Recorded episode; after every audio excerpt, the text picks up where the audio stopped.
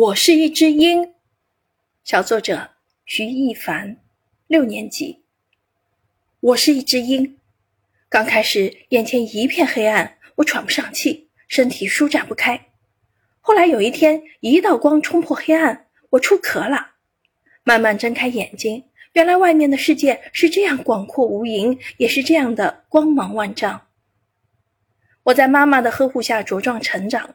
本来以为可以安心顺意的长大，不料很快就迎来人生中第一个考验。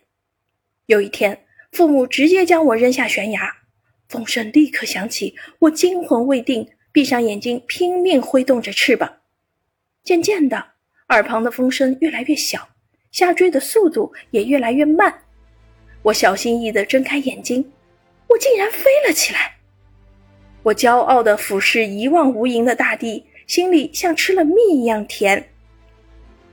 我要成为一名旅行家，飞过高山峻岭，飞过长江黄河，飞过荒漠戈壁，去欣赏不同的风光。累了就找一个参天大树休息，饿了就学着爸爸的样子捕猎。在我的不懈努力下，我来到了赛里木湖。清风迎面而来，我低头时，从清澈的湖中看见了自己。我丰满的翅膀在阳光的照耀下显得格外明亮，我的爪子也变得更加锐利。